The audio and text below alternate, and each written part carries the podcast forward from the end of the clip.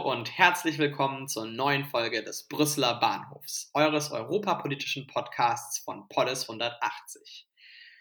Nach einer zugegebenermaßen etwas längeren Sommerpause melden wir uns zurück, doch ich kann euch versichern, das Warten hat sich gelohnt. Mit dieser Folge starten wir in eine neue Staffel. Wir wollen uns in den nächsten Folgen mit der Frage auseinandersetzen, inwiefern die Europäische Union ein Akteur des Friedens ist. Und diese erste Episode haben wir der Frage gewidmet, inwiefern Europa ein historisches Friedensprojekt ist.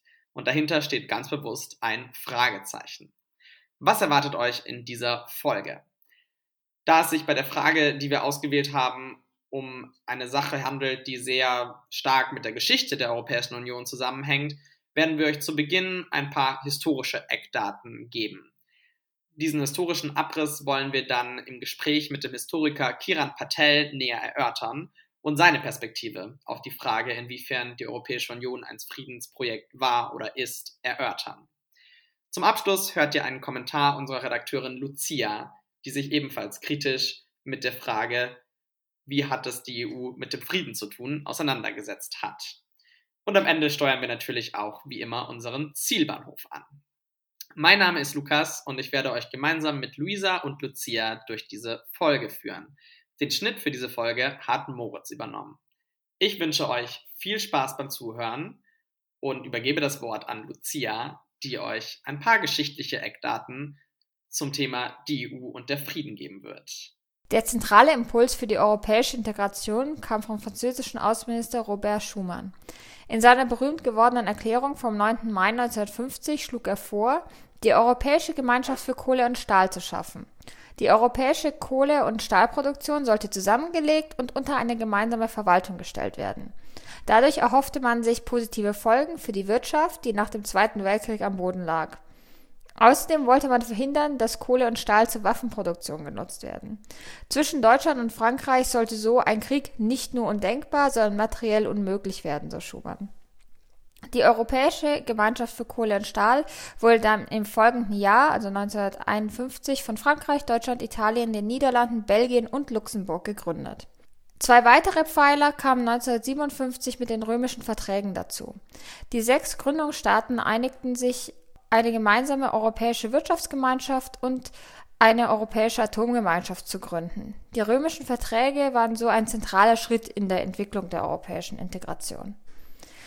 Zu der Gemeinschaft für Kohle und Stahl, der Atomgemeinschaft und der Wirtschaftsgemeinschaft gab es eine gemeinsame Versammlung, deren erster Präsident kein anderer als Robert Schumann war.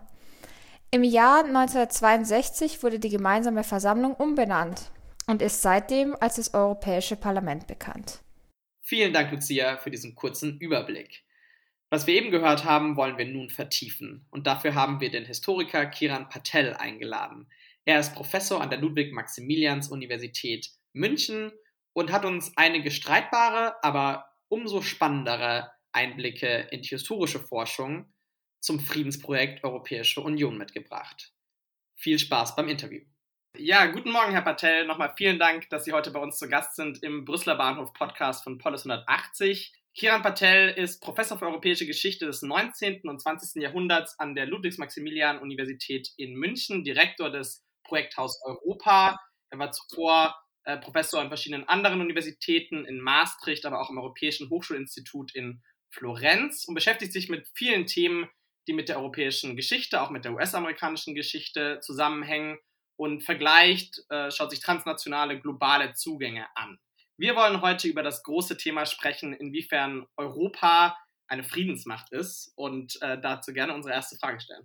Dass die EU ein Friedensprojekt sei, das den Kontinent nachhaltig befriedet habe, ist eines der beliebtesten proeuropäischen Argumente. Was halten Sie von dieser Erzählung? Zunächst einmal freue ich mich, hier im Brüsseler Bahnhof zu sein und danke Ihnen für die Einladung. Die Frage geht gleich in das Herz der öffentlichen Debatten und insofern ist es gut, darüber direkt zu sprechen. Ich glaube, dass das Argument nicht verkehrt ist, aber dass es stark verkürzt ist und dass wir da eine eigentlich differenziertere Debatte über diese Frage brauchen. Warum? Ähm, wir wissen ja auch alle, dass die Europäische Union mit dem Friedensnobelpreis genau für ihre Rolle, Frieden zu schaffen, ähm, ausgestattet wurde. Mein Argument würde nun lauten, dass ja, der europäische Einigungsprozess zum Frieden in Europa beigetragen hat, aber anders und später, als wir eigentlich normalerweise glauben wir haben bei Ihnen gelesen, dass Sie ähm, der Auffassung sind, dass äh, die Europäische Union vielleicht nicht in ihren Anfängen ein Friedensmotor war, aber also dass es da durchaus andere Akteure gab und äh, vielleicht da erstmal die Frage, wer hat denn den Frieden geschaffen nach dem Zweiten Weltkrieg? Wer hat ihn denn stabilisiert? Also das ist eine sehr komplexe Frage mit mehreren Unterantworten. Man kann ja erst einmal fragen, gab es überhaupt Frieden in Europa nach 1945? Wir wissen, das ist die Zeit des Kalten Krieges, der Teilung Europas und nicht eines stabilen Friedens. Also im Rückblick erscheint uns der brutale Frieden des Kalten Krieges oft als relativ friedlich, aber wir dürfen nicht vergessen, dass es immer wieder zu Zuspitzungen kam, wie zum Beispiel der Kuba-Krise Anfang der 60er Jahre, weiteren Krisenphänomenen, zum Beispiel auch Anfang der 80er Jahre, die diesen kalten äh, Frieden leicht in eine blutige Zuspitzung hätten verwandeln können, in der wiederum gerade Europa zum Hauptaustragungsplatz eines militärischen Konfliktes hätte werden können. Also zunächst einmal muss man das Friedensnarrativ relativieren für die Nachkriegszeit. Der zweite Punkt ist der, dass es, glaube ich, ganz grundsätzlich, und das ist ein bisschen methodisch wichtig ist, zwischen Motiven und Effekten zu unterscheiden. Was mich interessiert, ist eben nicht nur nach den Motiven, die Politikerinnen und Politiker und andere Menschen hatten, zu fragen, sondern eben auch zu gucken, was dabei rauskommt, wenn man so will. Also ob Frieden tatsächlich sich dadurch einstellte. Und wenn man das als Kriterium nimmt und sich auf den Prozess der europäischen Integration konzentriert, der zur EU unserer Tage führt, dann muss man eben sagen, dass dieser Prozess zu spät einsetzte und im Grunde zu Beginn auch zu technisch war, als dass er in Bezug auf Effekte wirklich Frieden hätte schaffen können. Ganz kurz nochmal dazu. Es ist so, dass das Motiv für den Einigungsprozess sehr wohl Frieden war. Aber wenn man sich die frühesten Institutionen anschaut, dann gehen die auf den Pariser Vertrag von 1951 zurück. 1952 wird dann die Montanunion geschaffen. Das ist eine Phase, in der Europa längst geteilt ist und in der im Grunde dieser brutale, kalte Frieden und brutale Frieden des Kalten Krieges bereits etabliert ist. Also insofern war diese Teilung Europas auch die kontinuierliche Rolle der Vereinigten Staaten als Sicherheits- und Garantiemacht für Westeuropa in diesem geteilten Europa bereits etabliert zu dem Zeitpunkt, als die ersten Institutionen das Licht der Welt erblickten. Wollen wir darauf schauen, wie es dann weiterging? Also als diese ersten Institutionen da waren, vielleicht auch als der Vertrag von Rom 1957 ähm, da war, Gab es dann Elemente, die den europäischen Frieden auch im Effekt sozusagen stimuliert haben? Vielleicht, äh, um ganz konkret zu werden, ähm, Sie haben ähm, sich Gedanken gemacht zur Rolle der europäischen Agrarpolitik, auch in diesem Kontext mit dem Stichwort sozialer Frieden. Ähm, können Sie das nochmal äh, ein bisschen erläutern?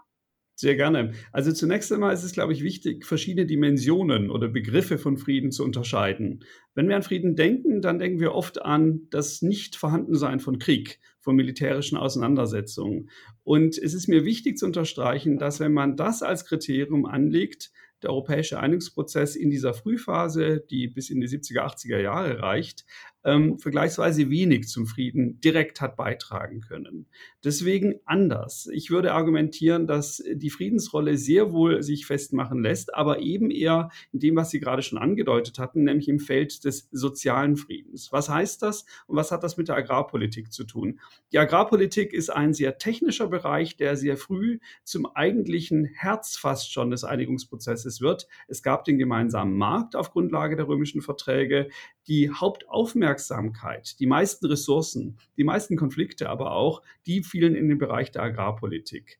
Und warum hat das nun eine Friedensdimension? Ich würde argumentieren, dass ähm, vordergründig es darum ging, den Produzenten in dem Bereich Unterstützung zukommen zu lassen. Aber letztendlich ging es vor allem darum, einen Bereich, der unter einer großen Krise sich befand, in einer großen Krise sich befand, mit dem Abschmelzen der Landwirtschaft, wie wir das kennen. Wir dürfen uns ja nochmal daran erinnern, dass um die hm, Zeit nach dem Zweiten Weltkrieg ungefähr ein Drittel der Menschen in vielen Ländern in der Landwirtschaft beschäftigt waren, manche noch mehr. Heute sind das oft unter fünf Prozent in den verschiedenen europäischen Gesellschaften. Also diese Transformation war riesig, die Herausforderung groß und im Grunde war diese Politik dafür da, um die Transformationsprozesse abzufedern und diese Veränderung im primären Sektor weniger schlimm für die Menschen zu machen. Die bekamen sozusagen Subventionen und Hilfe.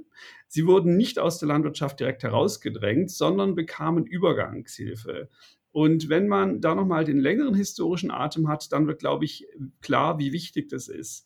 Ähm, in der ersten Jahrhunderthälfte des 20. Jahrhunderts gab es auch bereits Unterstützungsmaßnahmen für die Landwirtschaft, vor allen Dingen auf nationaler Ebene die aber letztendlich das Protestpotenzial in dem Bereich nicht hinreichend pazifieren konnte. Deswegen war es so, dass nicht nur in Deutschland ähm, die radikale Rechte, zum Teil auch die radikale Linke, aber vor allen Dingen die Rechte, sehr stark von solchen Kräften auch aus der Landwirtschaft unterstützt wurde.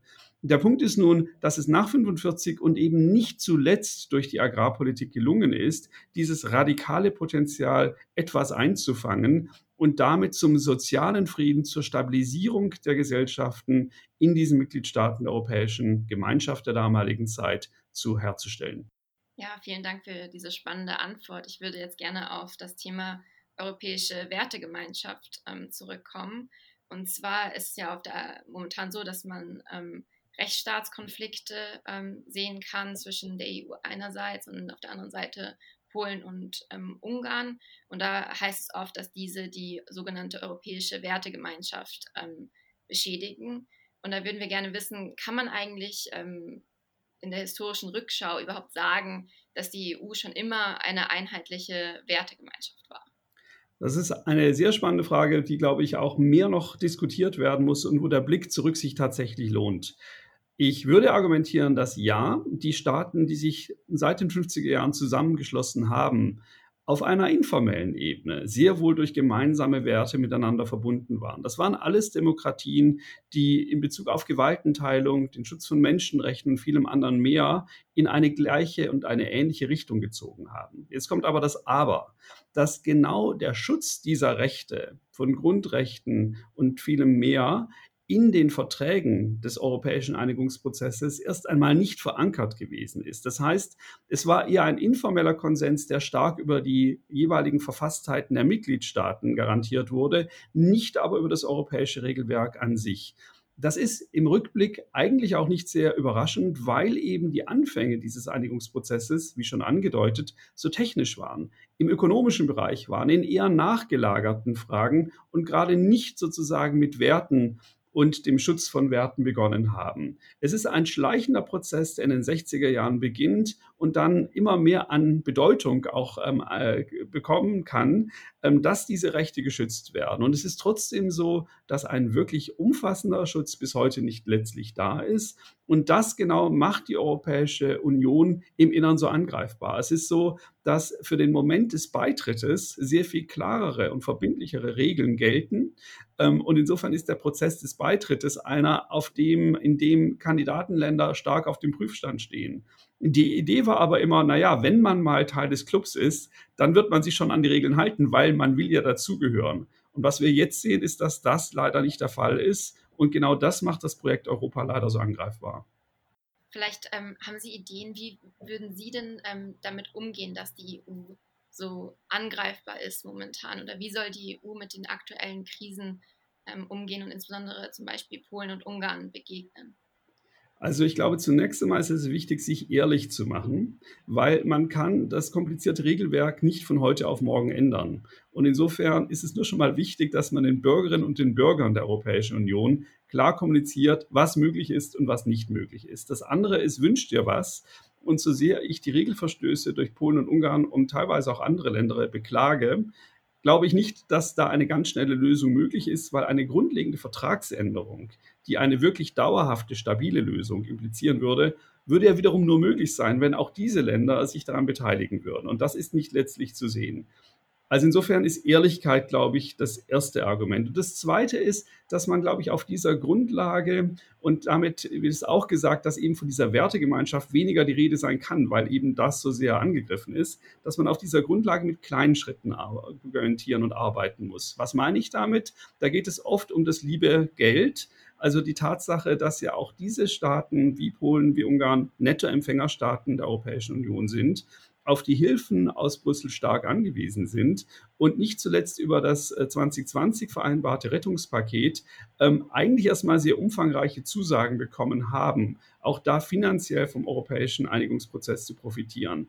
Da hat man zum Glück, wie ich sagen würde, erste Mechanismen eingebaut, die helfen können, die Einhaltung von rechtsstaatlichen Kriterien in den Mitgliedstaaten stärker zu sanktionieren. Das geht meines Erachtens nicht weit genug, aber das sind kleine Schritte und ich glaube, wir brauchen da Geduld, weil alles andere im Grunde auf einfache, fast schon populistische Lösungen hinausläuft. Einerseits zu sagen, das ist alles ein großer Mist, um es mal etwas informell zu formulieren.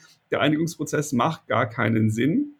Aber wenn man mal einen Moment drüber nachdenken würde, es gäbe die Europäische Union nicht, dann wären, glaube ich, die Probleme, die wir haben, noch viel größer und andererseits eben zu sagen, ja, wir tolerieren das für einen Moment, dass wir mit kleinen Schritten hoffentlich in die richtige Richtung gehen. Es ist ja so, dass nicht alle Menschen in Polen oder in Ungarn ähm, die Position der Regierungen teilen. Und wir sehen ja auch Protest äh, dagegen. Und ich glaube, es ist sehr wichtig, dass die Europäische Kommission, auch die anderen Mitgliedstaaten inklusive der Bundesrepublik, stärker für dieses Vertreten ähm, der Werte eintreten und dann diese kleinen Instrumente, so gut sie können, nutzen, um letztendlich zu dieser Wertebasis zu zurückzukehren. Ja, die Politik der kleinen Schritte, ein großes Thema, glaube ich, im europäischen Kontext. Wir haben jetzt viel über den inneren Frieden der EU historisch, aber auch heute äh, gesprochen. Ich würde gerne den Blick ein bisschen nach außen weiten. Ähm, ich denke, das ist sowohl in historischer Perspektive interessant, wie auch noch heute. Die EU, auch wenn sie intern keine Waffenkonflikte ausgetragen hat, hat ja durchaus seien es Kolonialkriege, der Algerienkrieg ähm, oder auch äh, Kriege, die außerhalb ähm, ihrer Einflusssphäre lagen, äh, an Kriegen ähm, sich beteiligt, äh, direkt oder indirekt. Ich denke auch an den Jugoslawienkrieg.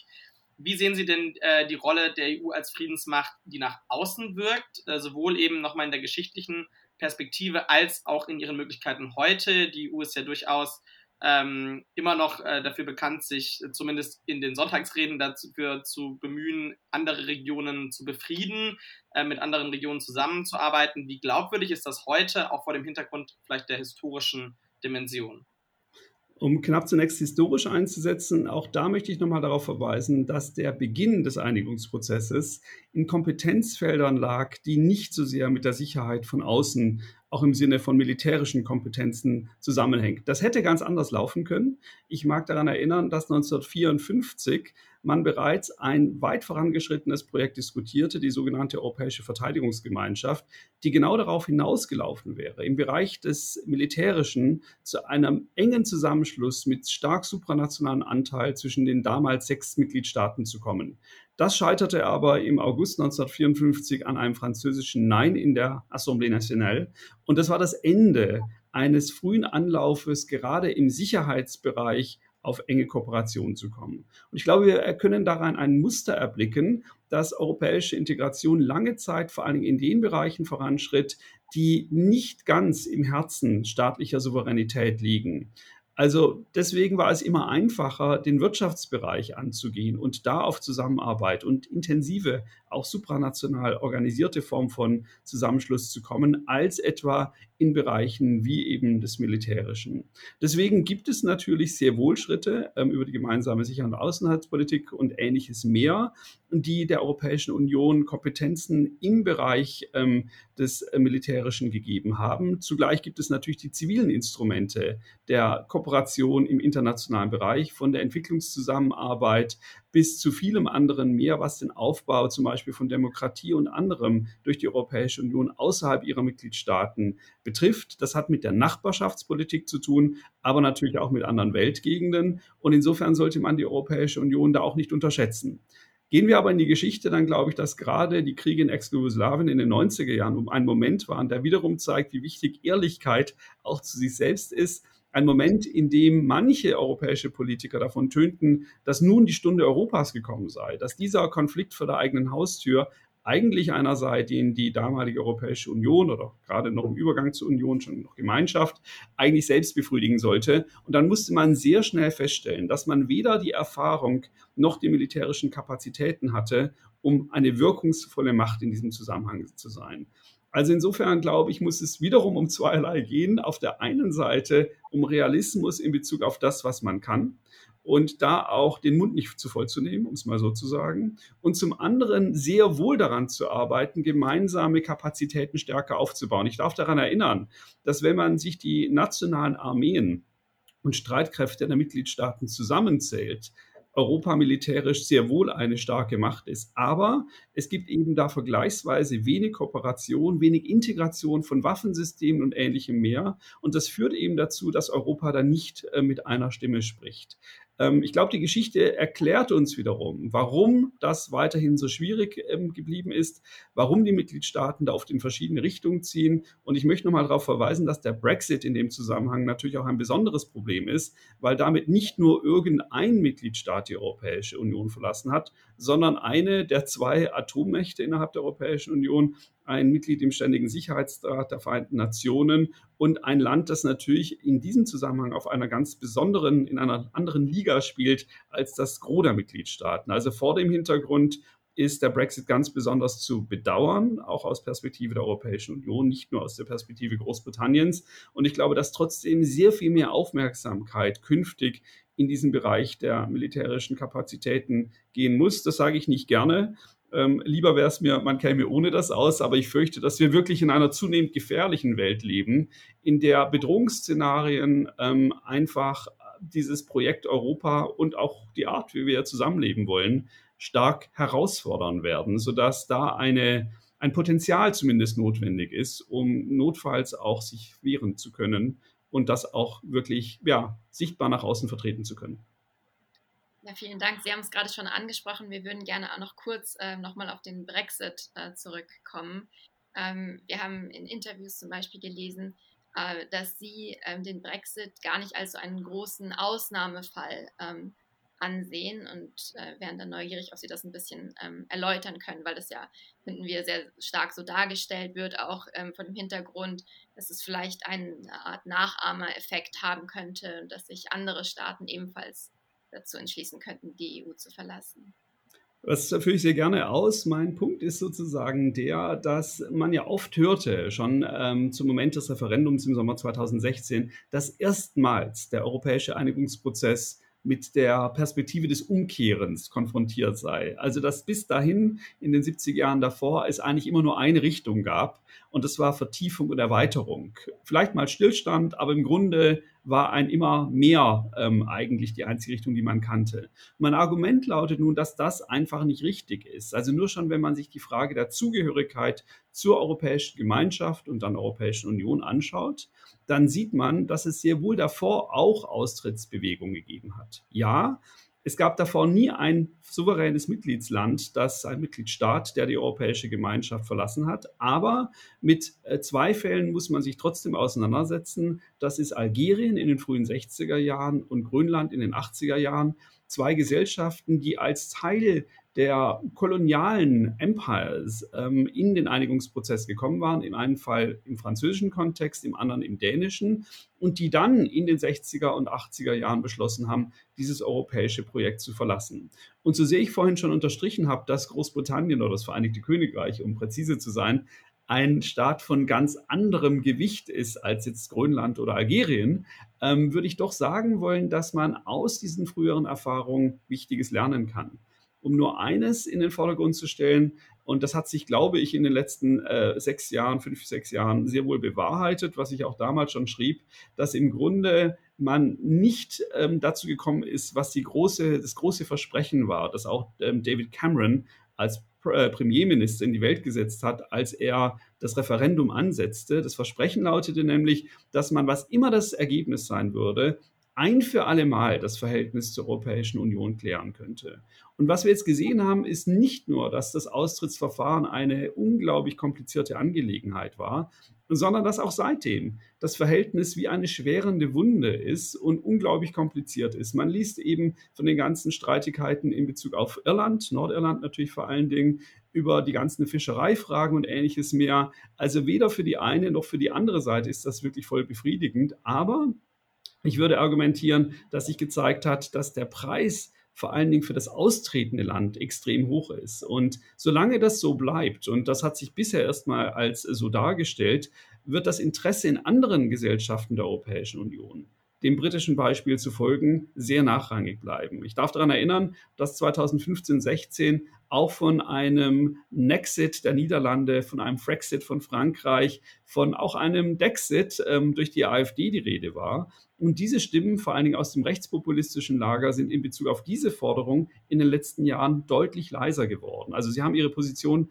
teilweise weiter vertreten, aber das ist weniger in den Vordergrund gerückt worden, weil eben das britische Beispiel nicht wirklich als Erfolg sich verkaufen lässt. Ja, sehr spannend, den Brexit äh, unter diesem ähm, Aspekt zu sehen. Ähm, zum Ende äh, würden wir gerne nochmal ähm, auf die Rolle Deutschlands kommen. Ähm, bei Polis 180, ähm, mit dem wir diesen Podcast äh, produzieren, beschäftigen wir uns mit jungen Perspektiven auf die deutsche Europa- und Außenpolitik. Und deswegen interessiert uns natürlich auch sehr, äh, was Sie als Historiker ähm, über die Zukunft ähm, dieses Politikfeldes denken wenn Sie der neuen Bundesregierung, die sich jetzt ja so langsam abzeichnet, wir sprechen hier ähm, Mitte November, äh, einen Rat geben müssten, ähm, was Ihre Europapolitik betrifft. Was wäre, sag ich mal, die äh, Top 1 Priorität, die Sie dieser neuen Bundesregierung mit Blick auf Europa mitgeben würden?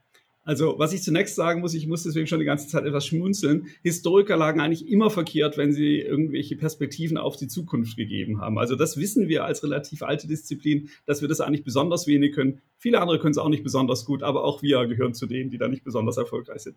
Ich lasse mich trotzdem gerne auf Ihre Frage ein. Also, zunächst einmal ist, glaube ich, daran zu erinnern, dass im Bundestagswahlkampf die Europafrage eine unglaublich nachrangige Rolle spielte. Das ist kein Novum, das war schon häufiger so, aber das ist ein Problem. Und ich finde, dass diese Aufmerksamkeit für den europäischen Einigungsprozess eigentlich zu einer mündigen Debatte auch über die nationale Politik und das, was eine Bundesregierung leisten kann, gehören sollte. Ich glaube, wir sind in einem interessanten und auch schwierigen Übergangsmoment. Es wird jetzt darum gehen, eben dieses große Hilfspaket ähm, weiter wirklich in die Welt zu setzen. Und ich glaube, dass die nächsten Jahre große Herausforderungen für den Einigungsprozess mit sich bringen werden, aber auch Perspektiven. Und ich würde mir wünschen, dass die neue Bundesregierung genug Ressourcen, intellektuelle Ressourcen vor allen Dingen, erst einmal in die Hand nimmt, um sich zu fragen, was wollen wir eigentlich mit diesem Europa? Ein einfaches Weiter so, ein Durchwursteln, wenn Sie so wollen, wäre zu wenig. Wir wissen alle, dass die Angebote und Anfragen, die der französische Präsident Macron an die Bundesregierung stellte mit seinen Ideen unter der Kanzlerschaft von Angela Merkel, eigentlich unbeantwortet geblieben sind, zum größten Teil. Und ich glaube, ähm, Europa täte es sehr gut, wenn Deutschland mal mit einem konkreten, konstruktiven Vorschlag, was denn eigentlich als nächstes zu leisten wäre, ähm, in die Vorleistung gehen würde. Und ähm, darauf würde ich mich sehr freuen. Also das wäre meine große Hoffnung, was die deutsche Politik angeht. Und ich will jetzt gar nicht mich auf ein Projekt, einen konkreten Gegenstand festlegen, was das denn sein würde. Ähm, wir haben jetzt viel über Politikfelder gesprochen, aber ich glaube, dass auch nochmal eine der schwerenden Wunden des Einigungsprojektes eben darin besteht, dass die Distanz zwischen den Bürgerinnen und Bürgern und dem Einigungsprojekt übergroß ist, dass das als sehr fremde Entität wahrgenommen wird, dass auch junge Menschen oft nicht sehen, wofür eigentlich dieses Europa gut ist. Und ich glaube, auch daran, an dieser Baustelle zu arbeiten, mehr über Europa zu sprechen, die Partizipationschancen, Kontroll- und Transparenzperspektiven zu erhöhen, sehr wichtig wäre. Deswegen finde ich auch Ihr Projekt so toll, weil es genau die Idee ist, junge Menschen noch mal stärker in dieses Gespräch einzubringen. Und ich glaube, das darf nicht nur zivilgesellschaftlich sein, das muss auch nochmal institutionell neue Formen finden. Vielen Dank, das war eigentlich ein perfektes äh, Schlusswort äh, für unseren Podcast. Äh, nochmal vielen Dank, dass Sie sich die Zeit genommen haben. Prima, dann alles Gute, machen Sie es gut. Nun wollen wir eine persönliche Perspektive aus unserem Team zur Frage, ist die EU ein historisches Friedensprojekt, mit euch teilen. Dafür hat unsere Redakteurin Lucia sich Gedanken gemacht und wir hören jetzt rein, wie sie zu dieser Frage steht. Die Bundesregierung informiert auf ihrer Webseite in Form eines FAQs über die Europäische Union. Zur Frage, was ist eigentlich das Wichtigste an der EU, ist dort Folgendes zu lesen. Ich zitiere. Über 70 Jahre Frieden in Europa, das erfolgreichste Produkt der Europäischen Gemeinschaft. Ein Krieg innerhalb der EU ist unvorstellbar, Ost- und Westeuropa sind vereint. Heute leben über eine halbe Milliarde Europäer in Frieden und Freiheit, dank der EU. Zitat Ende. Diese These ist das wohl beliebteste Argument aller Pro-Europäer. Ein häufig präsentiertes Beweismittel in diesem Kontext ist auch ein Zeitstrahl, der suggeriert, dass seit der Unterzeichnung der römischen Verträge im Jahr 1957 in Europa Frieden herrsche. Oft werden diese Plädoyers auch mit Zitaten aus dem Schumann-Plan unterfüttert. Leider hat diese Argumentation aber mehrere Schwächen, die ich heute gern thematisieren möchte. Zunächst einmal ist Frieden in Europa ein reichlich unkonkreter Begriff. Welche Gebiete sollen hier gemeint sein? Die ursprünglich sechs Mitgliedstaaten der Gemeinschaft für Kohle und Stahl, die heute 27 Mitgliedstaaten der EU oder bezieht sich Europa im wahrsten Sinne des Wortes auf den europäischen Kontinent? Wie dem auch sei, also es stimmt faktisch einfach nicht, dass seit den 50ern in Europa nur Frieden geherrscht habe. Selbst wenn man die allerengste Definition von Europa nimmt und Frieden nur auf Frieden im Inneren bezieht, trifft diese These einfach nicht zu der Algerienkrieg, in dem Frankreich in dem damals noch zum französischen Staatsgebiet gehörenden Algerien zwischen 1954 und 1962 eine Reihe von Kriegsverbrechen beging, ist das wohl eklatanteste Beispiel. Wenn man das heutige Gebiet der EU als Grundlage für das Argument nimmt, muss man außerdem unter anderem die Jugoslawienkriege ignorieren, um von Frieden sprechen zu können. Mit Kroatien und Slowenien sind heute ja immerhin zwei der beteiligten Länder EU-Mitglieder.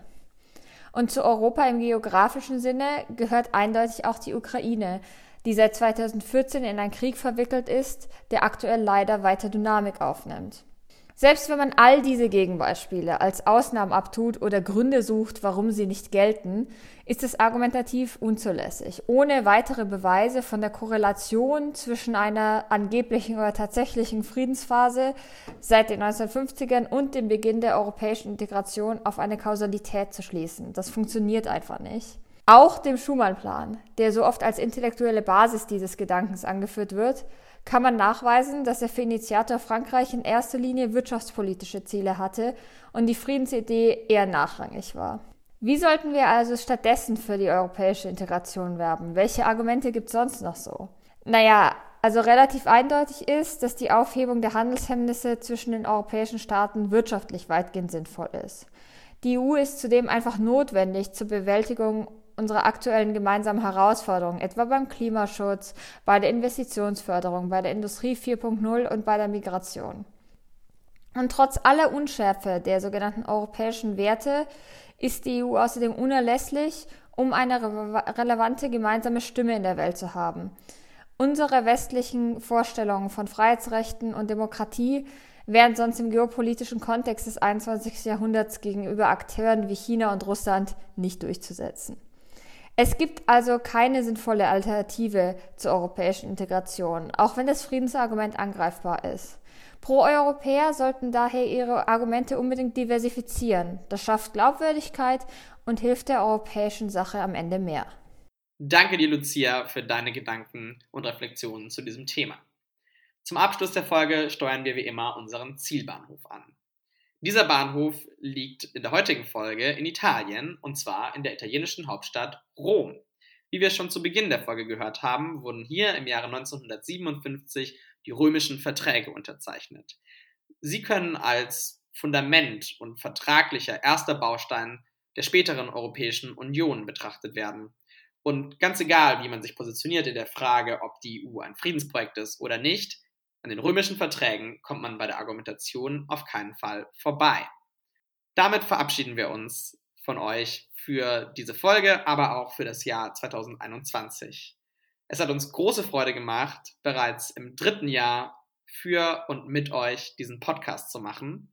Wir wünschen euch ein frohes Fest, natürlich viel Spaß beim weihnachtlichen Podcast hören und freuen uns bereits, euch im Jahr 2022 in dem der Brüsseler Bahnhof dann seinen dritten Geburtstag feiern wird, bald schon wieder zu sprechen. Bis dahin, alles Gute und bleibt gesund. Euer Brüsseler Bahnhof-Team.